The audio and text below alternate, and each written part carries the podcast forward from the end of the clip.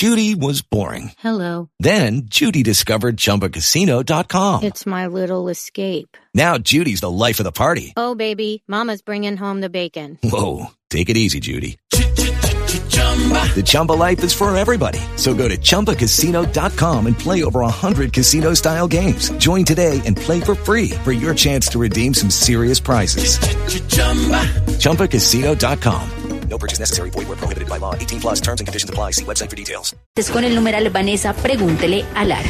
Nuestro invitado aquí en el camioncito de la democracia es Rodrigo Armando Lara Sánchez, candidato a la vicepresidencia de la mano de Fico Gutiérrez. Tiene un pregrado en medicina de la Universidad del Cauca, una especialización en cirugía general en la Universidad del Cauca también y una subespecialización en traumatología de tórax en la Universidad del Bosque. Fue alcalde de Neiva entre el 2016 y el 2019 con una votación histórica y con unos resultados muy importantes. En el 2010 se lanzó al Senado en la lista de independientes que conformó Sergio Fajardo en ese momento y en el 2011 eh, a la alcaldía de Neiva con el aval del Partido Verde. Me da mucho gusto tenerlo. Doctor Lara, bienvenido. Vanessa, muy buenos días. Pascual, un gusto también tenerlo acá. A todos y a toda Colombia, un saludo muy especial acá. Mire, entonces pasa el Contento. taxista y lo saluda, Sí. la gente allá. Pero tengo una preocupación porque si yo no sabía que era andando y me hubiera podido tomar un mareol o un dramamine. Me tiene preocupado, me tiene asustado. Tranquilo, no se va a marear. Lo que sí es que no sé si se caiga ahí porque pues esto no es que cumpla todas las normas del tránsito tampoco, pero cumple las normas del periodismo que es importante. Muchas gracias, gracias. Contento. ¿Cómo le ha ido? ¿Cómo se, se siente en este tema de ser candidato a la vicepresidencia? Pues yo ya me siento como si llevara un poco de tiempo, la verdad. Esto ha sido tantas cosas en tan poco tiempo, en muy poco tiempo que le voy a contar algo. El jueves salí yo de Neiva, dejé en el carro mío en el parqueadero cerca al hospital la bata y todo y el uniforme. Dije, tan pronto llegue me cambio y, y llego a operar. ¿Y de ese tamaño. No, sí llegué. Llegué a recogerlo precisamente, pero en otro plan, en otro papel que la verdad me hace sentir muy orgulloso, muy comprometido, con mucha responsabilidad, por supuesto. Y tranquilo, me preguntan siempre cómo me he sentido, me siento tranquilo, me siento confiado porque estamos buscando que esta Colombia, que está tan dividida, que tiene tanto odio, me le comentaba a Pascual ahora que yo hasta el viernes toda la gente lo saluda a uno bien y todo, ahora hay gente que me mira con odio. Ah, y sí. eso no tiene razón en este país. Bueno, pero a usted lo llaman cuándo? No, yo venía, yo tengo una amistad con Fico desde hace muchos años, desde que fuimos alcaldes, desde el primer momento. Hay una foto ahí que nos vemos mucho más joven. Está publicada, muy bonita esa foto. Ese fue el primer reunión de alcaldes. Y desde allí entablamos una gran amistad. de- y una gran amistad somos, hablamos de ciclismo, hablamos de fútbol, hablamos de, de lo que hace él, de trotar, de la familia. Y la hemos mantenido después de la alcaldía, Vanessa, más allá del tema político, del cual siempre fue muy respetuoso. Hasta empezamos a hablar, y tengo que decirlo, empezamos a hablar de política después de la consulta. Yo lo llamé, lo felicité y me dijo, bueno hermano, necesito, necesito, pues es que estés acá, que trabajes conmigo. Y yo, ¿Cómo le claro? ¿Cómo le dijo? Venite pues. vení pues hombre, no, mentira. hombre Rodri, es que me dicen. Bueno, me dijo, necesito que estés acá, que me ayudes. Y yo, claro, pues como dice uno siempre, con gusto, yo lo apoyo, yo estoy ahí firme. Entonces volvimos, hablamos después de esa semana, me dijo, no, Rodri, es que yo necesito que estés es acá, al lado mío. Yo sí, por supuesto, yo pensando en el departamento del Huila, en Neiva. Dije, bueno, voy a ayudarlo. Y después ya el, el viernes me dijo, no, es que sabes que, Rodri, yo he estado pensando algo mucho todos estos días y lo he comentado con unas personas muy cercanas, con muy pocas, pero yo quiero que vicepresidente. ¿Y a usted no le dio como unas, un sustico o qué le dio? Porque Oiga. que le digan a uno, ¿no? Claro. En este, No. en Y de este manera, contexto. y de manera sorpresiva. Yo estaba además. acostado, estaba recostado, él había quedado de llamarme otra vez. Y veníamos en ese cuento, como que me llama, que qué hubo, que, que cómo has visto todo. Y de pronto me dijo, me dijo, estaba mi esposa al lado. Eh, yo lo tenía en altavoz. Y mi esposa pues soltó la carcajada, se paró. se rió. Yo también, pero con esa risa nerviosa, como cuando uno le entregan, digo yo, como cuando la prueba de embarazo, dice, qué, qué chévere, pero ese susto que le da uno de un hijo, alegría, pero nerviosismo. Algo, algo similar pasó. Le dije, no, pero pensémoslo. Me dijo, no, yo ya lo he pensado, ya, ya tengo esa decisión. Digo, necesito que me acompañes. Y así fue, le dije, bueno, déjeme pensar, yo salí a caminar porque me sentía ahogado, pensé que me iba a infartar, yo sentía una cosa acá apretada en el pecho.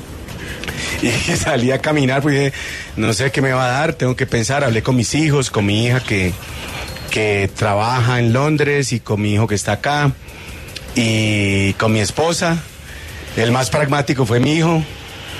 Mi hija dijo que no, tengo que confesarlo, papá, esto es algo muy complejo, es muy difícil este país como está, todos terminamos y tú vas a terminar eh, en una situación muy difícil, así como están las cosas. Mi hijo dijo, papá, ¿cuántas veces a uno le ofrecen ser vicepresidente? Tiene 15 años. así me dijo Samuel. Y bueno, con mi esposa ya nos sentamos a hablar un poco más serio de lo que significaba esto de, cambiar la vida, porque la verdad es que nos cambia la vida y, y esta oportunidad que he tenido de cambiar la vida, de poder trabajar por lo que quiero, de poderle servir a mi país con mucho amor, que estoy seguro que lo vamos a hacer y lo vamos a lograr, pues tomé, tomé la decisión de decirle que lo iba a acompañar. Entonces ahí me dijo, no le va a decir a nadie, esto lo sabemos tres personas, yo quiero que lo hagamos en un evento público en Medellín, en la calle, que hagamos una campaña en la calle, que te sientas con confianza, que aquí lo que hay es amistad y confianza, respeto. Y esas son las palabras de ese gran hombre que, que va a ser el presidente de Colombia. Doctor Lara, hablemos de, lo ideológico un poco, porque usted había estado más cercano al Partido Verde, incluso a Sergio Fajardo, a Compromiso Ciudadano. ¿No le pareció en un momento dar un brinco? Porque sabemos, es el candidato de, de la derecha, encarna una mirada. Eh, ¿Cómo tomó esa, esa decisión? Y si no se sintió incómodo, más allá de la amistad personal por haber sido alcaldes, de dar ese brinco ideológico. De polarización y de señalarlo al uno malo porque piensa de una manera, porque está a la derecha, porque está a la izquierda. Y yo hice parte de eso que usted dice, me siento orgulloso de, de, haber trabajado con Antanas, con Sergio. Eso me sirvió, todo eso, además de la formación de la casa, para tener principios a la hora de gobernar. Y estoy acá con mis principios, con mis valores, pero pensando en el país. Y yo creo que la verdad no es de un sector, o los puros, o esa supremacía moral que pretenden mostrarlos, no es de un lado o de otro lado. Porque acá yo veo campañas que dicen que no, que estos son los puros, pero porque están acá. Pero en el momento en que están allá o coquetean con uno y con otro, son buenos. Pero en el momento en que están en otra parte, entonces ahí sí no son tan buenos. Yo creo que todos somos actores políticos, merece el país esa oportunidad de, ser, de escucharnos, de hablar un diálogo desde las regiones para buscarle una solución a la problemática que vive este país. Y por eso acepté estar acá. Yo no tengo ningún jefe político, no tuve que comentarlo con absolutamente nadie. Fico no tiene ningún jefe político. Si no hubiera sido una apuesta calculada en votos, yo saqué 74 mil votos, es la votación más alta en la historia de Neiva. Y no más, no tengo nada más. Y los votos míos no tengo ni un concejal, no tengo un edil, no tengo creo que ni un presidente de junta que lo haya apoyado, no tengo un representante a la Cámara, mucho menos un senador, para decir que soy una realidad política con, con estructura, como dicen la gente, es que tiene una estructura. Yo tengo es un servicio, tengo mi hoja de vida, tengo lo que ha sido mi vida por lo público, que todo el mundo la ha podido ver, al igual que la vida mía privada, porque se la conoce todo el mundo. Yo ahorita me voy a meter allá, ni crea que no. Pero bueno. antes de meterme allá, ¿cómo hace un médico para pasar del quirófano a la política? Y volver otra vez de la política al quirófano. Sí, claro. Sí, después de ser alcalde volvió a ser médico. Sí, al otro día estaba, me puse la bata otra vez me fui para el hospital, le dije al comandante de policía, yo le agradezco la seguridad, pero yo no voy a tener a alguien sentado esperando a que yo opere, que salga. Le dije, no, no necesito. ¿Dónde le firmo? Como dice la gente. Y así en la calle, solo, como siempre he sido en mi vida, con la misma esencia, así duré trabajando dos años más. ¿Cómo llego? Porque yo creo que yo no, a pesar de tener esas raíces políticas por parte y parte, por mi mamá, por mis abuelos, por todos lados que les ha fascinado y han participado en la política y la historia de mi papá, por supuesto, pues me pasa lo mismo que le pasaba a la mayoría de los colombianos, o que le pasa, y es que ven la política algo como malo, como que los políticos son, no sirven para nada, que solo roban, ya, que todos son iguales. De las cosas que más me indignaban cuando me decían en la calle ladrón, de eso sí me devolvía. ¿Por qué me dice ladrón? ¿Dónde está que yo me he robado algo? Dígamelo. No me, pues no me diga ladrón, respéteme porque esa cosa, eso me ofende, que me diga ladrón. Dígame que no, soy, no fui capaz de solucionar un problema, que, que no lo pude hacer, que lo hicimos mal, pero no me diga algo que no es. Y, eso me pasaba en la alcaldía. Y, y mire que tuve que padecer todo esto de la vida pública, pero salí con la absoluta tranquilidad. Así que del- de, de esa rechazo terminé participando y lo creo profundamente porque los políticos deciden para dónde vamos. Uno de político decide la implementación o no de una política pública, de solventar una necesidad o no. ¿Y cómo le fue en la pandemia siendo médico? Porque la pandemia era médico, no político. Era médico y para más cirujano de toras. Me da mucha risa porque un- cuando empezó la pandemia y ese temor y todo, entonces me cuenta mi hija, no, imagínate que mis amigas todas me preguntan, ¿y tu papá qué? No, mi papá es cirujano, pero pues él es cirujano de tórax. Él no tiene nada que ver con eso. Yo, mi amor. ¿Tórax es qué? ¿Corazón? pulmones. Los pulmones. Los Casi nada. pulmones, tuvimos que atender muchos pacientes con COVID. Por supuesto, operamos muchísimos pacientes con complicaciones del COVID, vimos morir a compañeros, a enfermeras. Y de allí, ahora que hablemos de la parte política, ¿por qué esa brecha tan grande y esa desigualdad tan grande que existe entre los héroes, como lo decía la gente, pero los héroes que no tienen un reconocimiento? Y esa es una de las primeras labores que voy a hacer desde la vicepresidencia. Bueno, Rodrigo Lara Sánchez, Rodrigo Lara Bonilla, Rodrigo Lara Restrepo. ¿Cómo entiende tres los Rodrigos Laras en la misma familia? Bueno, yo no me llamaba Rodrigo Lara, yo me llamaba Rodrigo Sánchez. Pero usted siempre supo que era hijo de Rodrigo Lara Bonilla. Bueno, esa, esa, pregunta dijo. de mi mamá, de cual me siento muy orgullosa, Vane, usted sabe y conoce esa historia. Mi mamá es una persona alejada de, de la farándula, no le gusta para nada. Pero su mamá era secretaria del Era Partido secretaria Liberal. del Partido Liberal, allí conoció a mi papá. Cuando yo nací, mi mamá ni siquiera, mi papá ni siquiera estaba en el país, volvió. Tuvieron una discusión. Y en el orgullo de las mujeres, de ella, porque yo le pregunté alguna vez a mi mamá, mamá, cuando usted le dijo a mi papá que tenía un hijo, de las cosas de la vida, le dijo que no, no es, que no te iba a ayudar, me dijo, no, eso, me dicho que no me dijo, que no me iba a faltar nada, y siempre fue la voluntad de mi papá, y por eso nunca en la vida he sentido resentimiento por mi papá, porque lo tomé como una decisión de mi madre. Pero no ella, ¿por qué decidió eso teniendo en cuenta que su papá era semejante personaje?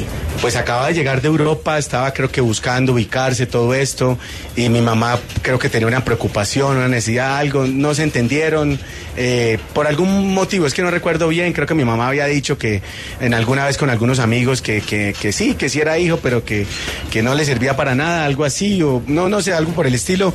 Mi papá se ofendió, se puso bravo y le reclamó, y entonces ahí juró ella y dijo, chao, no quiero Le ni voy a el necesitar nada de orgullo que nos entra a las mujeres y, Y chao. le duró hasta el último With the Lucky Land slots, you can get lucky just about anywhere. This is your captain speaking. Uh, we've got clear runway and the weather's fine, but we're just going to circle up here a while and uh, get lucky. No, no, nothing like that. It's just these cash prizes add up quick. So I suggest you sit back, keep your tray table upright, and start getting lucky. Play for free at LuckyLandSlots.com. Are you feeling lucky? No purchase necessary. Void where prohibited by law. 18 plus terms and conditions apply. See website for details. momento de estar vivo de mi papá. Ellos volvieron a hablarse, a verse. algo? Nunca más en la vida. Mi mamá dice que ella iba por una acera y se pasaba a la otra si venía mi papá. No puede ser. Pero esa fue la historia de ella, su decisión. Pero nunca, Vanessa, nunca me dijo una mala palabra de mi papá. Nunca. Cuando, cuando ganó de ministro me compró el periódico, yo creo, bueno, todo. ¿Y usted por qué sabe esa historia? Ah, no, Ella se la Yo me gasté la plata del mercado en el per- los periódicos, ya me acordé cómo es la historia. Nunca me dijo nada, no me regañó. Yo recuerdo que llegué con todos los periódicos el día que nombraron ministro a mi papá, mi mamá y lo que lo mandé a comprar. Está muy enferma mi madre, ya va mejor, pero bueno, ojalá Dios quiera que se ¿Y recupere. usted por qué sabe esa historia? Ella se la contó a Porque yo he tenido unas dos o tres oportunidades con mi madre que eh, le he preguntado. Y le he preguntado eso que usted mismo me ha dicho, mamá, pero mi papá le dijo alguna vez que no era hijo. Entonces siempre, toda la vida crecí. Cuando nombraron ministro me pusieron un apodo, me decían ministro. ¿En Y el colegio? En el colegio, sí. Todavía me dice ministro, todavía me llama un amigo. Ahora me llamó Kio ministro, ahora vamos a decirle vice. Doctor Lara, entonces, usted crece sabiendo que es hijo de semejante personaje que es. Rodrigo Lara Con Morillo, admiración, con profundo respeto, por supuesto. pero por no lo conoció. Unas ¿O dos o tres oportunidades lo vi, pero pues muy niño y después un poco antes de morir, un abrazo en medio de tanta gente y no más, pero nunca compartí con él. ¿Y en qué momento de su vida usted dice, yo me llamo Rodrigo Lara y voy a ir por esto? Me sonó como que, me sonó como que iba a cantar, ¿no?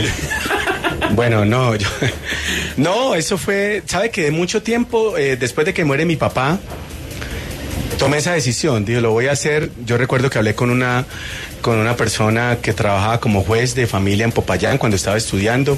Ya después me dijo, eso es un proceso, pero el problema es el tema de las pruebas de ADN, todo eso, y ahí se embolató, nunca lo hice. Más adelante vi que lo hacía, me di cuenta que acá en Bogotá, en el Instituto de Genética, y dije, bueno, lo vamos a hacer. ¿Cuántos años tenía? No, ya tenía 30 años, creo, 29 Claro. años ya.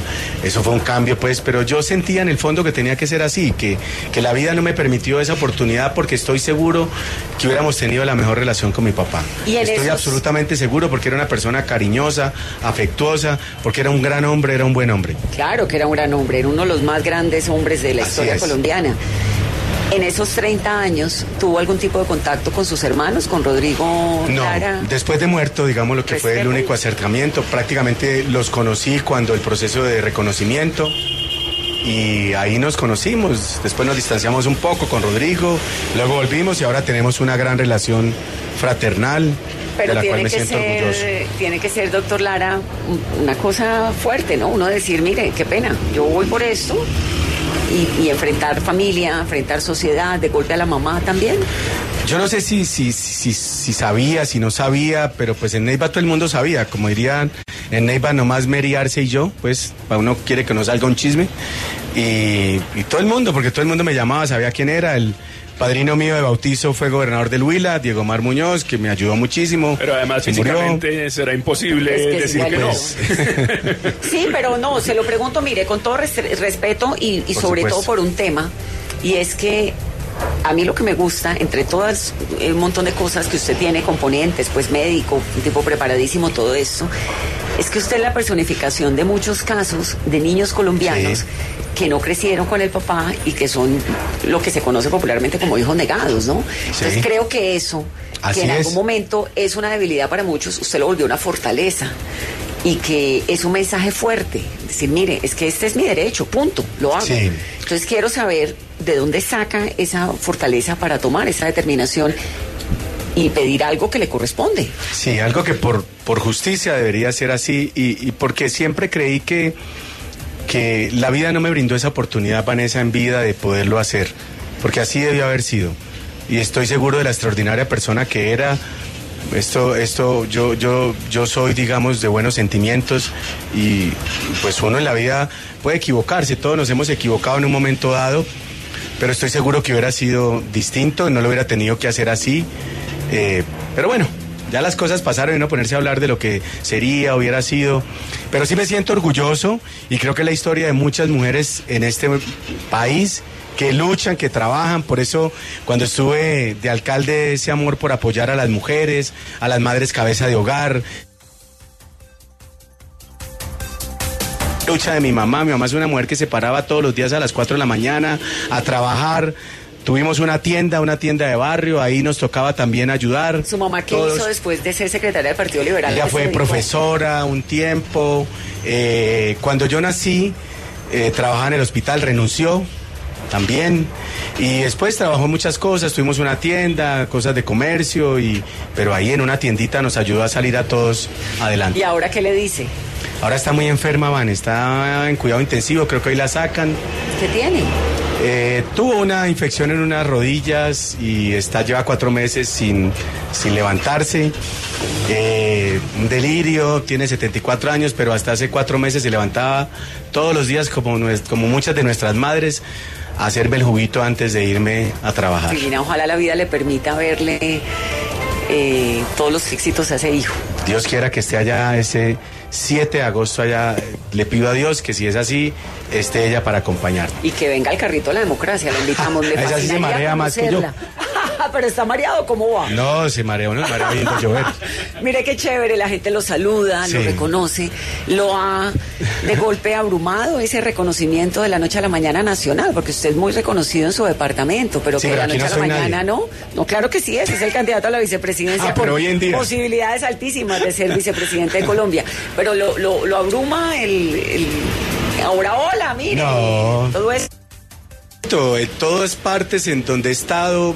Voy mañana para Florencia, en el departamento del Caquetá. En Neiva, que usted lo dice, pero acá en Bogotá, en Medellín también es algo especial. Y es, yo creo que este mensaje de esperanza, que no es cuento, que no es una estrategia, nadie me dijo y me sentó, venga, dígale que es que usted va a representar la esperanza y que tienen que hablar de que hay que unir al país. No, esto es genuino. Esto es lo que yo pienso, lo que yo creo. Así lo hemos expresado con Federico, esto se aleja de cualquier tipo de, digamos, de cálculo político, electoral, y simplemente es la esencia de lo que soy, de lo que siento. Este país se tiene que unir, por eso estoy acá sentado. Este país tiene que dejar de hablar tanto de las diferencias y hablar más bien de los problemas, de lo que nos une. Y por eso me siento tranquilo, contento, pero llevándole un mensaje de esperanza al pueblo colombiano, que dejemos de, de odiarnos. Es que aquí hay un odio por todos lados. Aquí yo creo que lo vive, me encanta aquí mi querido Pascual acá al lado, porque, porque así es, porque la gente tiene que morir de la envidia. Y Pascual si les contesta que se pudran de la envidia. Pero no, no está bien, no está bien llevar rencor y eso en el corazón. Yo no lo tengo aún así con los contradictores, con la gente que, que me atacó durante la alcaldía, que hizo fake news, que, que habló mal todo el tiempo. No, aquí estamos en esta vida, es una sola y para uno estar amargado por alguien no vale la pena. Doctor Lara, pero bueno, en política estamos hablando de, de juntarse, de unirse, de las diferencias, de los odios, pero hay que hablar de, de cómo se está juntando la política en este momento. Y a mí me gustaría saber si usted se siente cómodo estando cerca al uribismo. ¿Cómo percibe usted el uribismo? Mire, yo no me he sentado con el presidente Uribe, pero lo respeto. Aquí a este país le cuesta reconocer lo bueno que hace la gente. Los desaciertos, por supuesto, como los tuve yo, aciertos y desaciertos. Lo mismo le voy a decir con todos los otros actores políticos.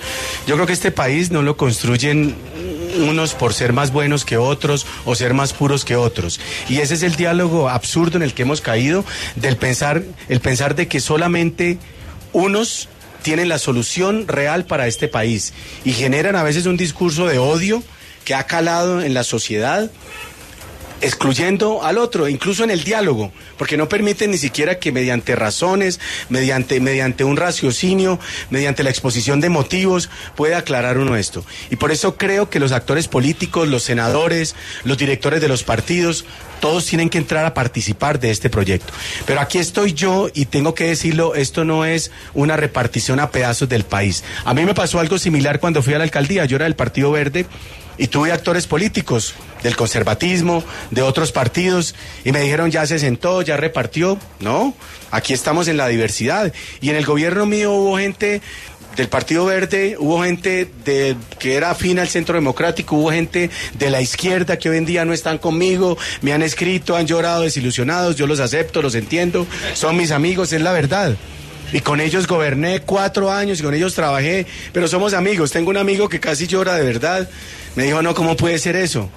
Pero esta es la invitación para todos. Igual a partir de, del 7 de agosto vamos a construir este país entre todos en un diálogo amplio, porque yo pienso ser el vicepresidente de las regiones. Ir región por región y región por región vamos a encontrar de todas las orientaciones políticas, religiosas, comunidades diferentes. Y esa diversidad, esa riqueza que tiene este país en su diversidad, pues tiene que verse reflejada en un diálogo franco, con verdaderos compromisos y con resultados para las regiones. Doctor Lara, hablemos un poco de- del proceso de paz. Usted lo vivió siendo alcalde. Eh, el Huila había tenido o ha tenido grandes problemas con, con las FARC, una Perdón, presencia... antes de esa pregunta, ¿usted votó plebiscito sí o no? El plebiscito, por supuesto, sí, y dentro del proyecto que tenemos hoy con FICO es vamos a continuar y vamos a apoyar para el cumplimiento de los acuerdos de paz. Eso lo hemos dicho, lo he repetido, sino que a veces lo quieren esconder, con todo. Y yo que lo que dice Pascual, que lo voy a esperar que pregunte, pues esto se lo voy a decir con hechos. ¿Y, Sí. y, y- y votó en la consulta por Fajardo? ¿O por- Voté en la consulta que acaba de pasar, la que acaba de pasar, Sí, voté por. Sergio Fajardo, tiene toda la razón. ¿Y por qué no votó por Fico? Porque yo veía una opción de este país en el centro. La veía y pensaba que allí era. Desafortunadamente veo que no se dieron las cosas como pensaba que eran. Y, yo creo que lo que hay ahorita en juego es, son las instituciones, son las libertades, es la democracia de este país. Y, y aquí tenemos que tomar una decisión. Y esa decisión la tomé yo y es la invitación que le hago a los ciudadanos. Aquí hay que dejar a un lado quién es mejor que otro. Por supuesto, hemos dicho no a los corruptos, no a los violentos. Eso no tiene precio, eso no se va a negociar. Y, pero tenemos que abrir un diálogo más amplio y una construcción participativa desde el territorio para la solución de las problemáticas.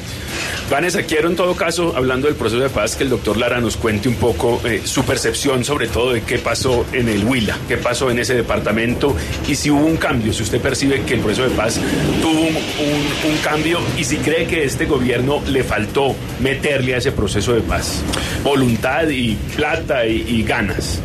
Miren, cuando hice la campaña a la alcaldía en el año 2015, hubo lugares en Neiva donde no pude ir. La zona rural, porque había la presencia de grupos armados. Y después de que fui alcalde, pude ir hasta el último rincón, en esa Neiva rural que es inmensa, con toda tranquilidad. Y allá aprendí muchas de las cosas que hoy en día vemos y sobre todo en el concepto y la construcción de país. También lo aprendimos viviéndolo en Azocapital, en la With the Lucky Land slots, you can get lucky just about anywhere. This is your captain speaking. Uh, we've got clear runway and the weather's fine, but we're just going to circle up here a while and uh, get lucky. No, no, nothing like that. It's just these cash prizes add up quick. So I suggest you sit back, keep your tray table upright, and start getting lucky. Play for free at LuckyLandSlots.com. Are you feeling lucky? No purchase necessary. Void where prohibited by law. 18 plus terms and conditions apply. See website for details. Hello, it is Ryan, and I was on a flight the other day playing one of my favorite social spin slot games on chumbacasino.com. I looked over the person sitting next to me, and you know what they were doing? They were also playing Chumba Casino. Coincidence? I think not. Everybody's loving having fun with it. Chumba Casino is home to hundreds of casino style games that you can play for free anytime, anywhere, even at 30,000 feet. So sign up now at chumbacasino.com to claim your free welcome bonus. That's chumbacasino.com and live the Chumba life. No purchase necessary. Group. Void prohibited by law. See terms and conditions. 18 plus. Asociación de Alcaldes de Ciudades Capitales, viendo la problemática de Leticia, de San Andrés, de Cúcuta, de Bucaramanga, de Quibdó, de todo Colombia. Yo creo que Azocapitales fue una verdadera escuela para, para Fico y para mí. Y vi ese cambio, ese cambio y esa transformación en el tema de la seguridad en lo rural. Por supuesto que trajo muchos beneficios, trajo un optimismo, trajo la esperanza, esas zonas que antes vivían de desesperanza. Pudimos llevar proyectos de placa huella, Además- mejoramiento de escuelas. Además, su departamento la pasó mal. Sí, muy guerra. mal. Fue muy afectado. Muy afectado. Pero se vio un cambio, se vio un- una, una, un- un- un sensas- una sensación de, de esperanza, de construir esta Colombia en paz, que sabíamos que no era fácil ir a Vega Larga, que sufrió más de 20 atentados, ver destruida todavía la estación de policía, hablar con sus ciudadanos, llevar allí, por ejemplo, una placa huella en, el- en la parte de Palacios que, que fue afectado, que antes le decían que eso era guerrilla, que no, que no podía ir. Pues esa es la Colombia, la Colombia y, que, que todos a veces se nos olvida que existe, Vanessa, que no tiene interlocución.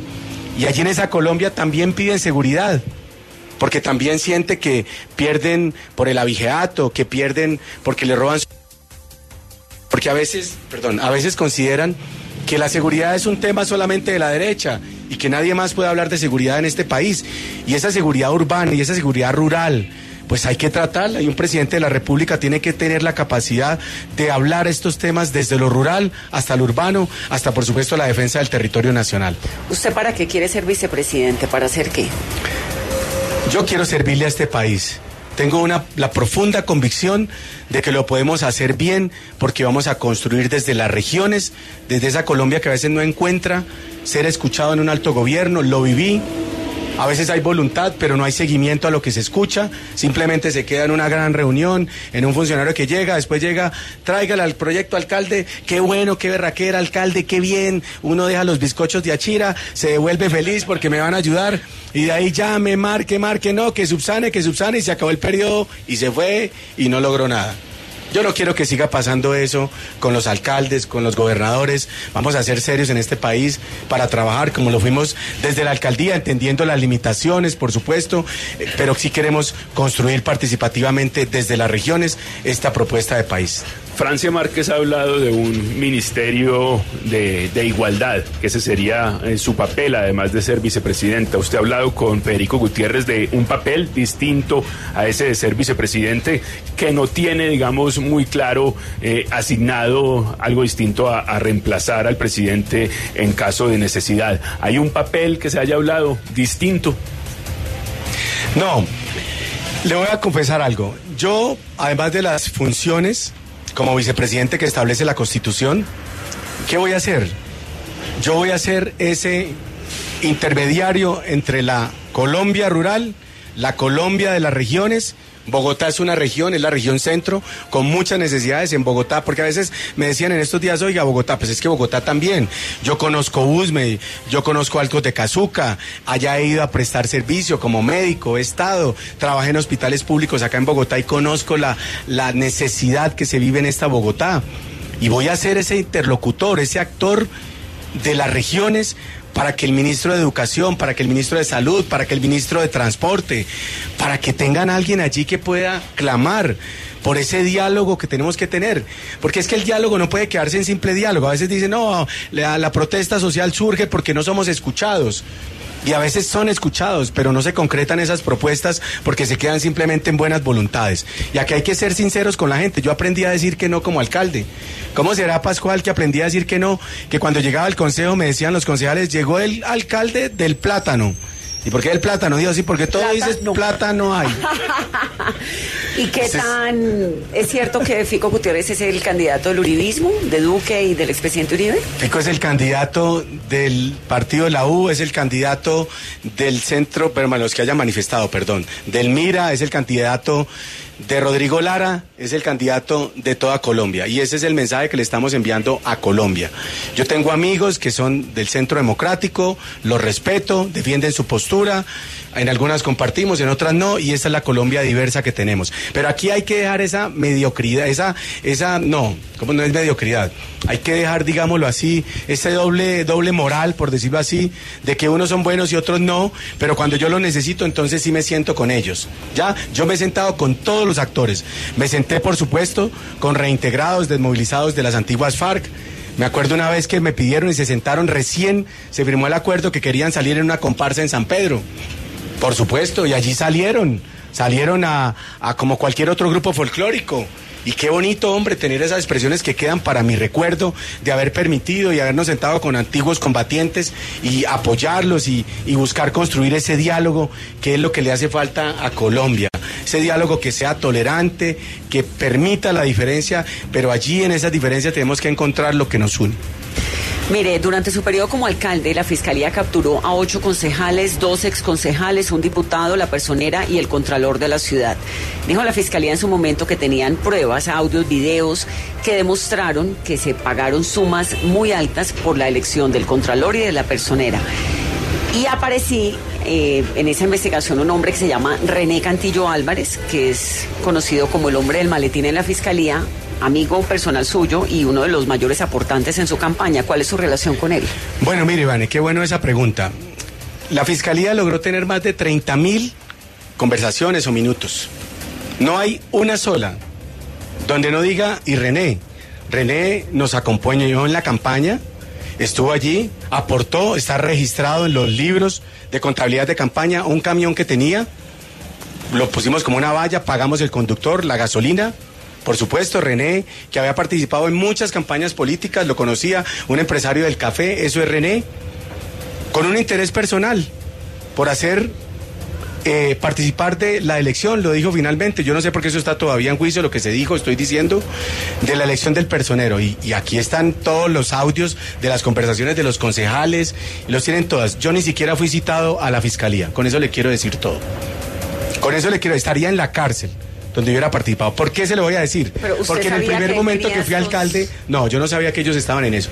Pero sí le voy a contar que me reuní con los, con los concejales y lo primero que le dije en la primera reunión con los concejales, después de ser alcalde que lo cité, les dije, mire, en este país se personero, que el contralor, que tiene que ser amigo del alcalde, porque si no, nos va a tener el que lo controla, lo va a apretar y entonces usted no va a poder gobernar. Le dije a los concejales, hagan lo que ustedes quieran, yo vine acá a hacer el bien, yo voy a terminar cuatro años con mi conciencia tranquila y yo no necesito acá sino que la justicia tenga su propia eh, independencia y yo creo que aquí no estamos para hacer las cosas mal, sino para hacer las cosas bien. Cuando eligieron al Contralor y a Personera, que los conocí después de ser elegidos, después de ser elegidos me pidieron que nos reuniéramos, me reuní con ellos dos, por primera vez en la vida los veía, por primera vez, Vanessa.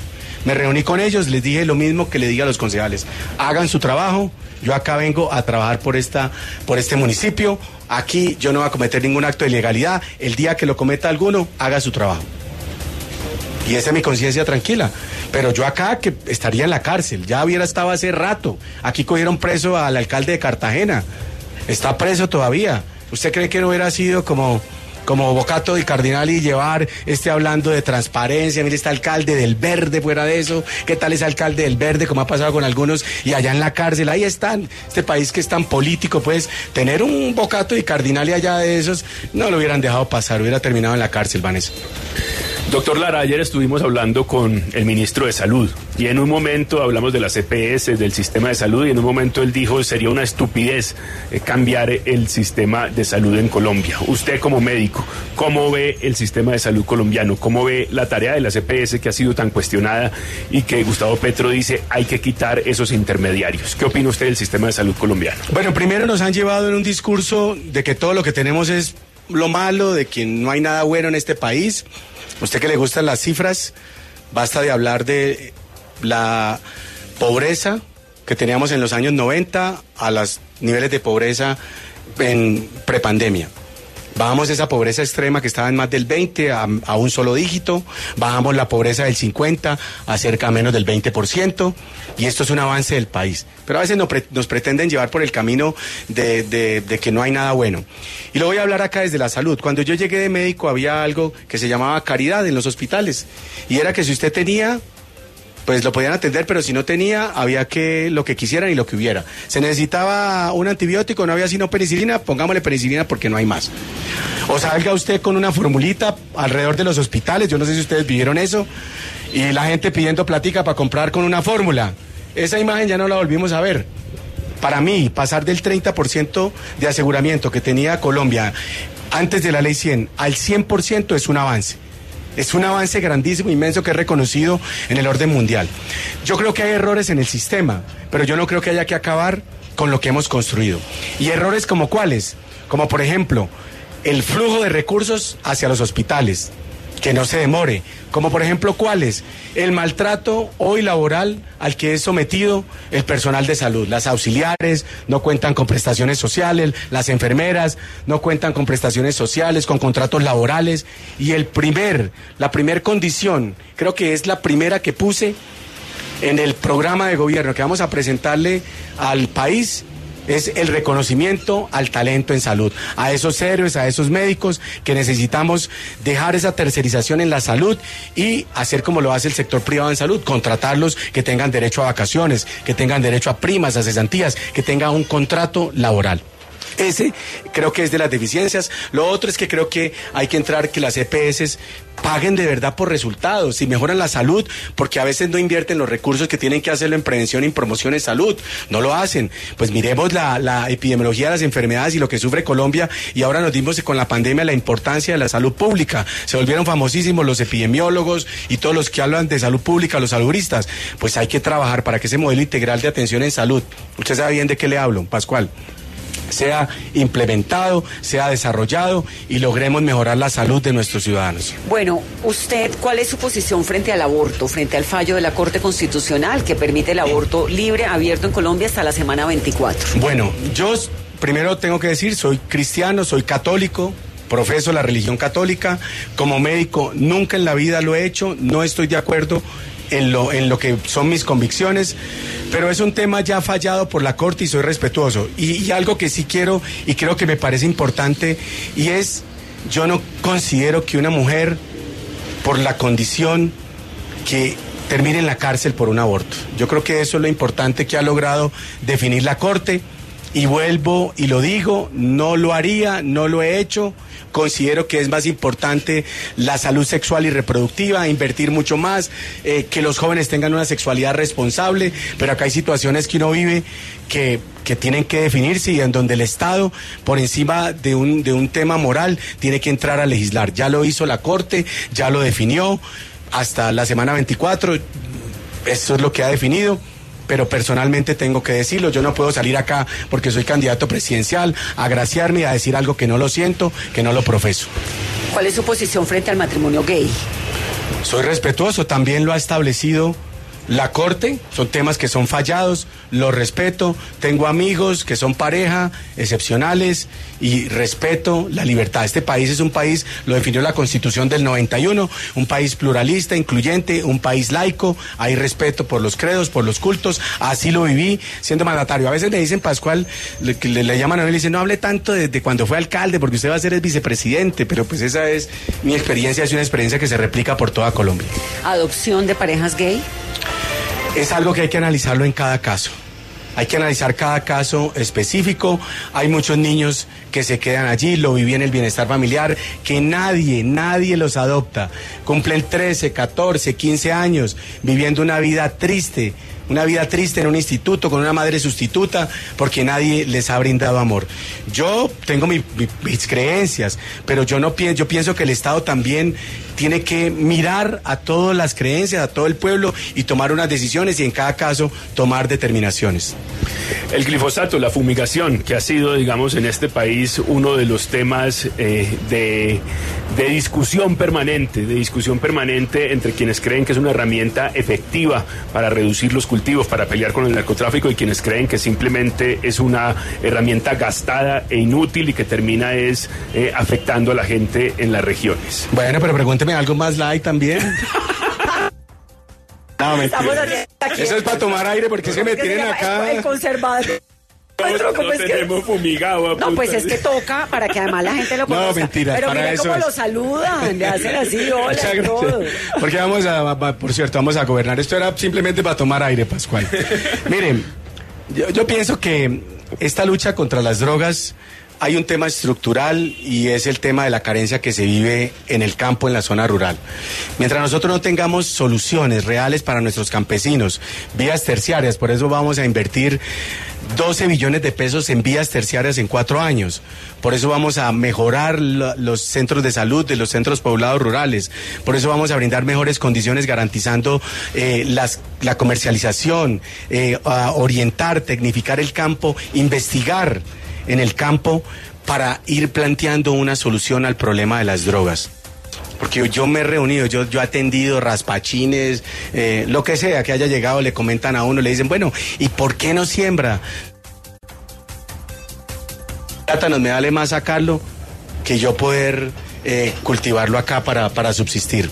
Entonces, esa, esa, esa, ese es el problema que tiene el país estructural y que hay que buscar solucionar.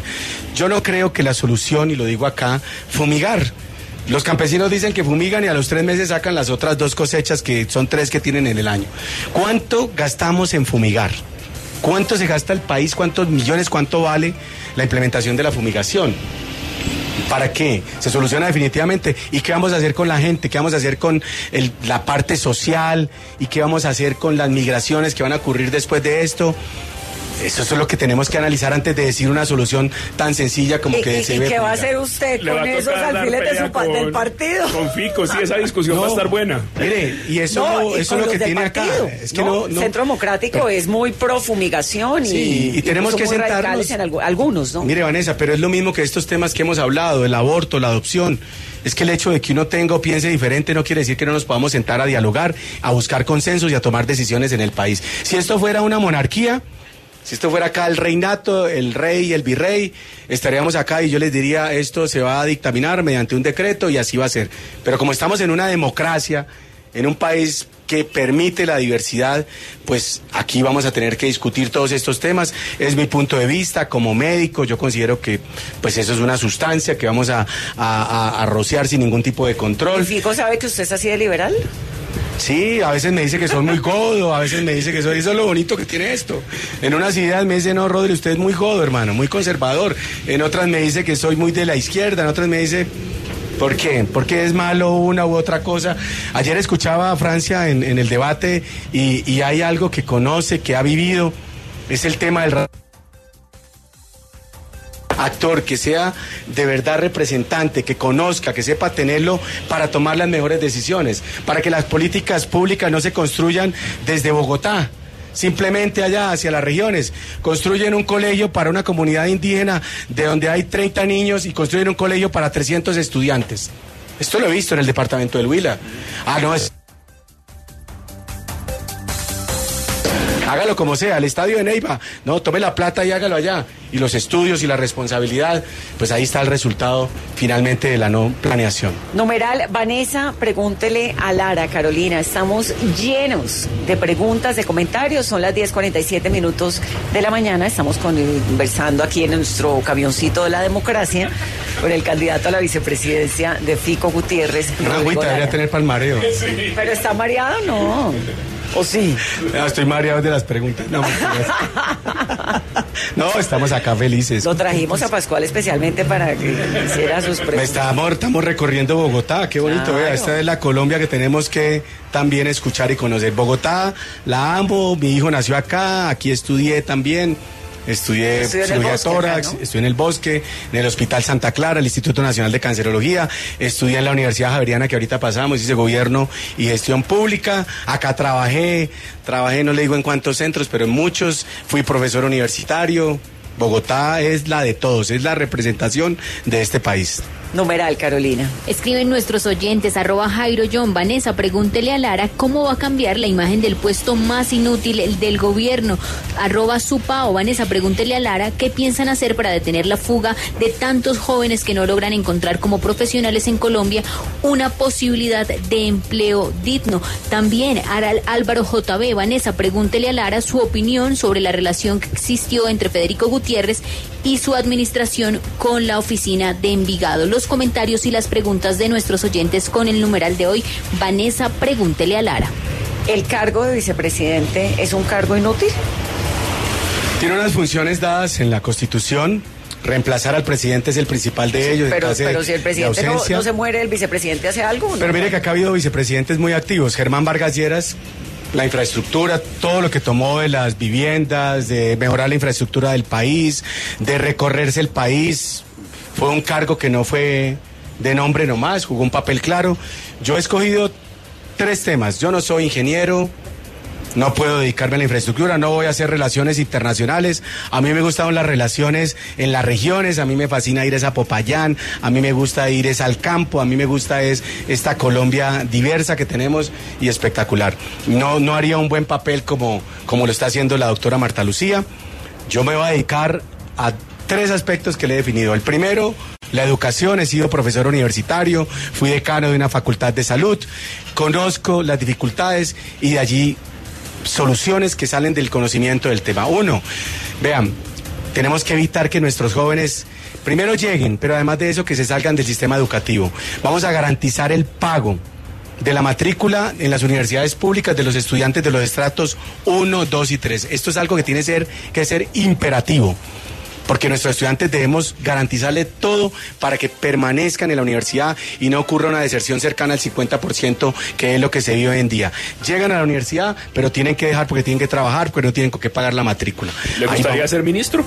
No.